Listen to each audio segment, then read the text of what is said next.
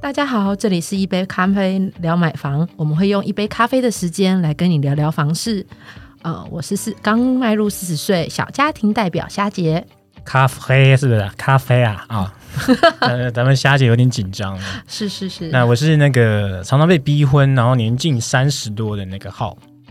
大家好，我是二十几岁的青年的代表，我是北漂青年阿嘎。哦，那我们今天要来聊什么主题？上次我们讲到自备款，那这次我们来聊聊那个呃买房子最常会遇到的，我到底要买预售屋、新城屋还是中古屋的问题好了。但是呢，我我想要在前面再插一段，那那阿嘎你是南部人对不对？对啊，你台语应该很好吧？等国认定了，梗个认定哦啊，那你来来说一说看那个，如果今天的题目预售新城中古台语怎么说？来听我讲了。哎，怎么了？第一杯起的多 起好的厝，加已经起好的厝，会选择。你真的是南部人吗？刚你这样会不会有点有点在侮辱我们大家？这样会被大家留言投诉，好不好？不好意思，不好意思，一根 key 赫一处，那不就代表他新成屋也是一根 key 赫？那怎么办？先生多起好的厝，好，多 key 赫是哈。那中古屋呢？已经起了足久的厝。啊啊，过关过关，给过给过 过关。好，好，好。那那其实我们上上一集在讲那个呃，怎么样去抓预算哦。那其实大家好像觉得说，哎，你花一杯咖啡时间讲了，其实好像蛮仓促的，因为大家把钱抓好之后，就会接下来问啊，那为什么有些人会选择电梯大楼？然后为什么有人会选择公寓？有人会选择呃，可能就是预售屋？就是好像这么多名词啊。对啊，那刚才夏姐有讲到，其实我们今天要聊预售屋、新成屋跟中古屋啊。那这三个其实为什么要摆在一起？嗯，为什么不能跟刚才的电梯大楼啦，然后公寓这些绑在一起？嗯，这是为什么？嗯，目前是这样哦，因为其实如果你考考量在买房子当中，那当然呃，其实你会先第一个遇到是，那我我我现在呃急不急着买房？好，那那还有说我准备有我准备了多少预算的概念？好，那因为像新城屋跟中古屋，其实呃，你都是直接要付一笔头期款，然后就跟银行来做贷款。那但是如果包含像比如说可能还在存钱的，像那个小资阿嘎，可能还在存钱的部分，那当然他其实就可以再来评估说从预售屋这边来做切入。好，那因为其实预售屋这边，它其实只要准备大概二十到三十的头期款，然后再用分期付款的方式。好，那他就可以等呃，等于是慢慢，等于是慢慢缴，慢慢缴，慢慢缴，大概是二到三年的时候，然后呃，等于是房子盖完了，那他他这边当然因为还有一部分是跟银行贷款嘛，好，那所以投款的部分他就不用急着说啊，那我一定要存到一个两三百万呢，那我才能够去买新城屋或中古屋。哎，那这听起来不就很像是银行的那个信用卡吗？嗯，对不对？也可以这么说，分期这样。那当然，预售当然大家可能还会有考量，就是比如说，哎，那我可能还要挑建建商啦什么。那当然，这个之后我们可以另辟一集啊。那也欢迎那个各建商，就是欢迎加入干爹行列。对，那其实主要还是考量就是资金准备是否充足，好，那以及就是可以有分歧的概念。那当然就是在呃选择预售屋，或者是有新城屋或中古屋。那当然还有居住的急迫性啦，因为像预售屋的话，你可能要等它两三年，你才能搬进去住。但是新城屋跟中古屋就可以立即搬进去住的概，搬进去住了。哎，你这样一讲啊，哇，瞬间醍醐灌顶呢。如果说我今天买预售屋的情况之下的话，对，那我是不是会有一段时间是，嗯，你刚刚说银行的那个部分嘛，然后跟我现在房租一起嘎在一起啊？哦，这其实不会，因为呃，刚刚讲到的是建商会随着你的，应该说。呃，你的买房它其实是分期付款的概念，它盖到哪你缴到哪。好，那当然跟银行贷款这边一样，他们会跟银行的配合，其实也都是分期的概念。所以其实不是说哦，你一开始做购买了，其实你的银行贷款就要开始做做缴缴贷了，这样子对。所以还是有一些落差啦。但是不过你用新城屋或中古屋的话，等于是你签约完成，呃，完成所有大概是一个月内完成所有的签约手续之后，你你次个次月就要开始缴房贷了。哦，对，比较立即性就对，对，比较立即性。嗯，哎，那这样听起来其实好像就是付款的差异嘛，对不对？那我今天呃负担比较呃没有什么呃有头期款，那负担可能没有什么问题的话，我就会先选择新城屋嘛，就现买现现住这样。嗯，可是我如果像我们这种刚努力的，或是阿嘎这种北漂刚开始规划那个北部北部生活的人，那就变成是反而是比较适合那个预售屋嘛，就是可能只要付前面一部分的费用这样。嗯，那这样听起来是不是中古屋就比较没有人选择啊？呃，但是如果在整体的总价上的话，中古屋来的会比预售还有新城屋来的便宜，因为毕竟比较便宜。呃，大部分啦，大部分要便宜。对，比如说同平数啦，或者是那，因为毕竟其实中古屋来讲，它其实有呃屋龄比较比较旧了嘛。好，那那它其实又会比新城，等于是因为它是比较老旧的房子，好，那房子也是会折旧的。好，那所以它就会比新城屋或者是预售屋来的便宜。哦，原来是这样。可是，其实我最近遇到一个朋友啊，他就是那个住在南港那边。嗯，对。那前阵南港其实也蛮多乐那个话题嘛，像整个音乐流行流行音乐中心嘛，然后还有包括就是一些。呃，南港南港的一些土地的征收，那其实好像都是一直新兴的在规划。嗯，那他其实很疑惑，因为他觉得说，呃，这么多的土地开发，那他想要再继续住南港，就是不要跟爸妈住嘛。因为你知道，现在大家年轻人都不想跟爸妈住嘛，婆媳问题啊，婆媳问题，大家就是在心里想就好了，不要讲出来。哎，小姐，你这表情是什么意思？哦，是暗示着什么？你也知道我是小家庭代表，对，所以所以其实他的他的。他的那个卡住的点就是说，哎，我我其实是南港在地人，但我又想住南港，但我又不一定买得起那些新兴的一些开发案，嗯，那些建设，对，那我买中古屋会不会是不好的选择？还是说，其实这三种房子有它自己的那个特性啊，一些不同的优缺点？嗯，通常是这样，因为中古屋毕竟是比较早期盖的，所以它其实在周边的生活机能会建构的比较完整。好，那也会包含离，比如说交通要道是比较近的。那当然，像比如说新城屋或者是预售屋，有呃，当然它就会随着是，比如说预售，因为总总是要有新的地来盖嘛，所以比如说现在一般预售屋可能都会比较呃以都心往外围的，比如说一些新兴的从化区啦，来才会有这么大的土地来盖预售屋。好，那当然新城屋的部分的话，也就是它。等于是它介于在中古屋跟预售屋的中间哦，它它有它之前已经抢到外围的地了，这样子，所以其实，在呃在做房屋选择的时候，其实还会有交通的考量，对，我觉得这个蛮重要的，还有生活机能的部分。那如果说像我。还有像虾姐嘛，就是可能我们从小时候就生长在就是都市的环境当中，那我们事实上从小就已经很习惯这种生活的便利性。那如果说呃接下来如果说不论是说要换房还是说买房的时候，如果说它的房呃交通的便利性啊，还是它的生活机能，它是比较不方便，即便它是呃预售屋或者新城屋好了，那我觉得对我们来讲，可能或多或少都会觉得有些呃疑惑，或者说会觉得有些犹豫的部分。嗯。就就像我现在是没有办法脱离，就是我居家附近五公五公呃五分钟以内一定要有便利商店跟超市。然后最近有一个指标就是说，呃，你家附近如果是有莱尔富的话，就代表你们是有商业的那个机能入驻哦。他说是这样是为什么是不错的？对，不是 Seven 跟全家，对，这次没有自入哦。对，是可能大家认知不同啊。请继续。对，因为但是因为就是呃，说呃，中古屋的生活机能通常都会比较好啦。那所以其实刚刚讲到说，虽然价格也比较高，但是比如说呃，也有历久不衰的，比如说捷运周边沿线的中古屋，好，那或者是商圈附近的中古屋，那个随着虽然它随着屋龄。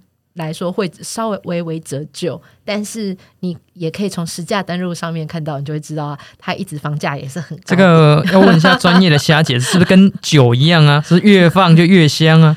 越放越香，越放越香，那是等着都根吧？真香啊！那那的确是哦，像比如说呃，最近之前就会有炒，就是也不是炒了，最近有聊了呃，前一阵子新闻有聊了一些，像比如说呃，中正万华地区。好的旧型社区，那可能那边就会有一些比较老旧的公寓。那那当然，大家可能也会选择那边的原因，一来它可能是呃周边的生活机能方便。那再来，虽然为什么要住比较老的房子，那当然就是也期待后续会可能有都更换成新房子的机会，这样子。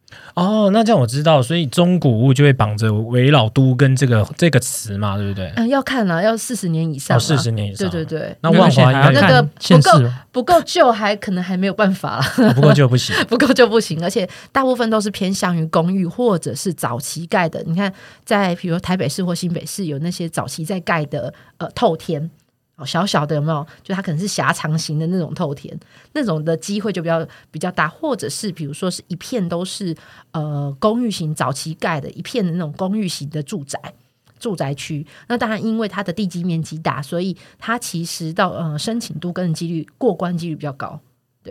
对。哦，所以中古屋它有一个价值，就是它的，因为它是老城区的，所以它的生活机能跟它的交通相相关，相对起来会比较成熟跟完备这样。嗯哼哼，对，因为就像呃，那算什么？去年十一月吧，也才新北市第一个都更案完成盖好的那个大和社区，在永和的。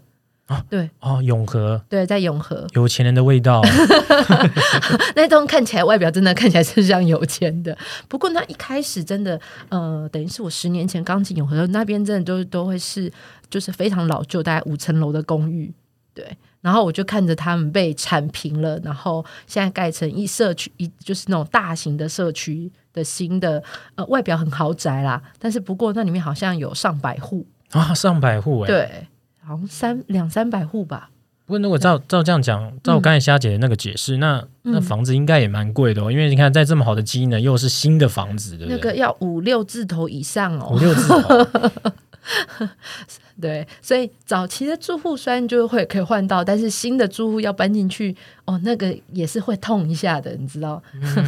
哎，我觉得这个的话，嗯，如果说像是其他县市的话，可能就会有些难度了。因为比如说像是呃中南部的话，它可能都更的速度就没有像双北来的这么快速。嗯，对。那哎，那夏姐，我想问一下，就是如果说呃假设好了，今天大家可能比较能够负担得起都是中古屋嘛，那这样子的话，大家在挑选中古屋的时候，大概有建议值，大概说，哎，比如说是挑大概几年的房子会比较好啊？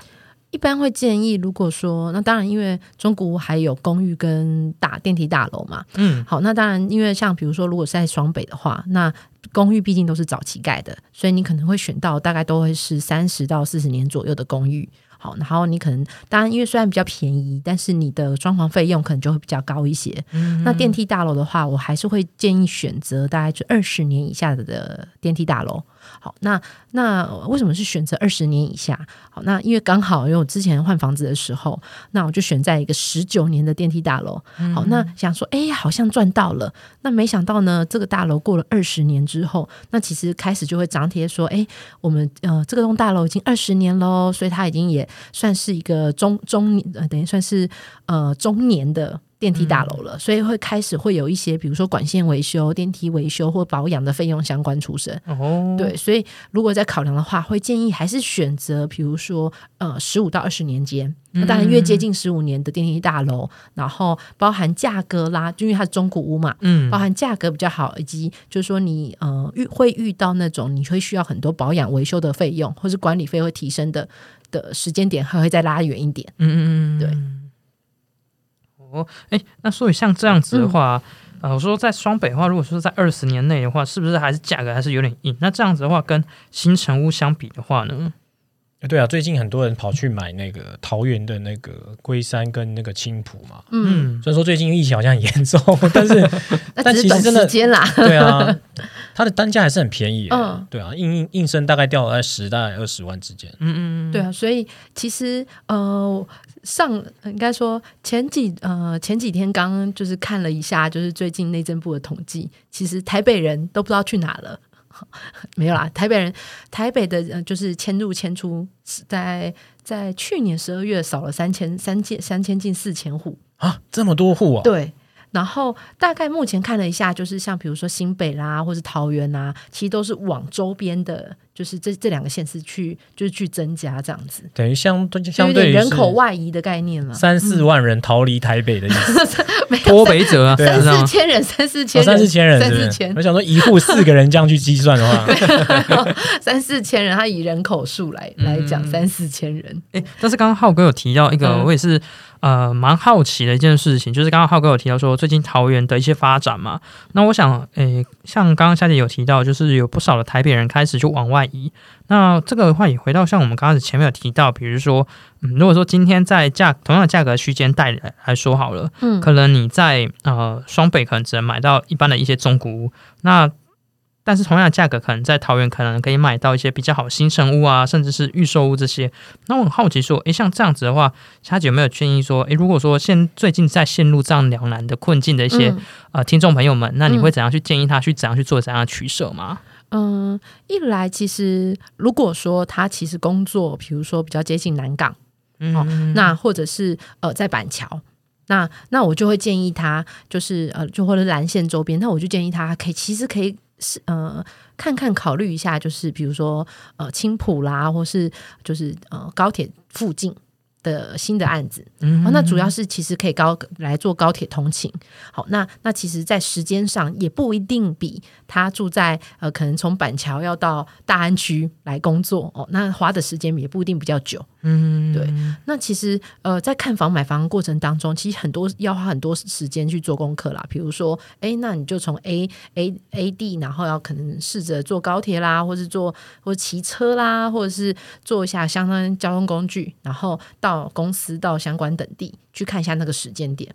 对，哦，嘿，诶，我这边可以 support 一下，好像好像有点离题哦。我可以讲一下，因为像我现在的话，像我在呃板桥租房子嘛，嗯。实际上我每天花的通勤时间大概也就是一个小时，因为这是搭公车在搭捷运在搭公车嘛。那老实说像呃我们公司目前有些同仁他也是住在桃园嘛，嗯。甚至还有从新竹每天搭那个高铁来我们公司上班的。嗯。实际上我们花的时间是差不多的、欸，嗯。所以这样想，如果说诶，好像说我们也是可以往比如说桃园跟新竹去做呃房屋购买的时候一个考量，因为这样换算上时间基本上是差不了多少的。哦，你那新竹一个小时应该是高铁吗？还是对，它是高铁，而且它好像是买月票吧，好像有那种月票的那种机制那种，所以嗯人家想说，诶，同样都是一个小时啊，他买房子啊，我租房子，有时候就觉得自己是不是盘子一样，你知道吗？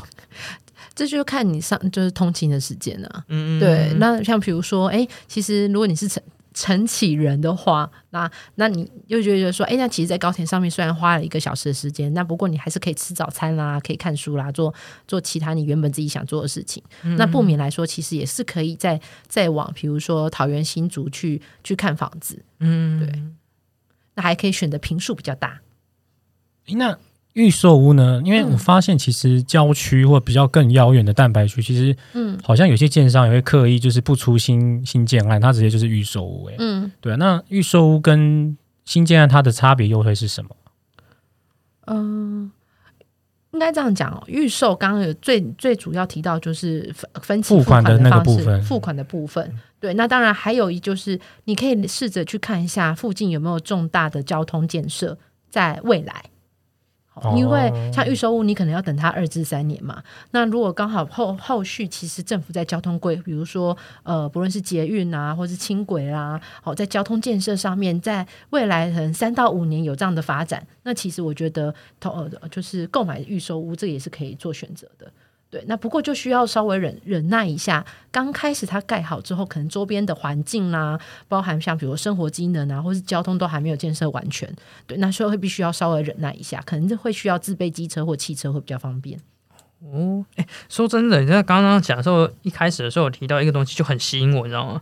就是那个预售屋啊，嗯因为预售屋有的时候买的时候，它是连建都还没建嘛，嗯然后这种情况之下，好像很多有的都可以可以客变，你知道吗？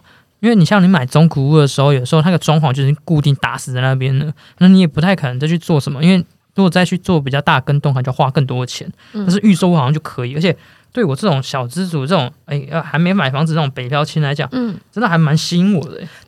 但客变也是需要有额外的收费的哦，，对了，不要忘记喽。嗯好，那其实总结下来，好像听起来那个买中古屋新建案或者是预售，其实好像有它的一个运算的一个逻辑在里面，就是呃，如果说你今天想要呃机能完备一点，然后交通比较方便的话，那其实相对就是市中心嘛，老城区，那就会选择是中古屋。那如果你是希望呢，可以用你呃一个同样的预算，然后换取更大的平数的话呢，那屋龄更好一点的，那你就会选择新建案。对，那反过来，你如果是稍微经济有点压力，或者说你目前其实有别的财务的规划的话，也许你就可以选择预售屋。那预售或许是建商已经经过未来的评估，他觉得这边是呃有开发的潜能，所以他就先做预售屋去做一个开发。那总总而听起来，好像其实买房的那个类型还是要看待就是自己的需求嘛。嗯，对，那这样也许对于我们将来买房的那个规划会有更清楚的轮廓。对，那也希望说这一集呢，可以给大家一些。基本上的概念哦。好，那如果你还有其他问题呢，那也欢迎就是呃留言给我们。那可以留言在我们的乐屋网的粉丝团，然后或者是直接来信给乐屋网。那如果你喜欢我们今天的呃内容，或者是还有其他的一些建议跟想法呢，也也欢迎就是不吝啬的，就是随时在跟我们联系这样。那别忘了就是在我们频道就是五星点赞，然后按爆这样子，然后五星推爆，五星推爆，对，分享给我们大家。那如果想要认识阿嘎的，也可以留言，对，可以到我们的 FB 粉丝团上面留言，然后可以私讯一下哦。对，好，那今天就到这里，谢谢大家，谢谢大家，拜拜。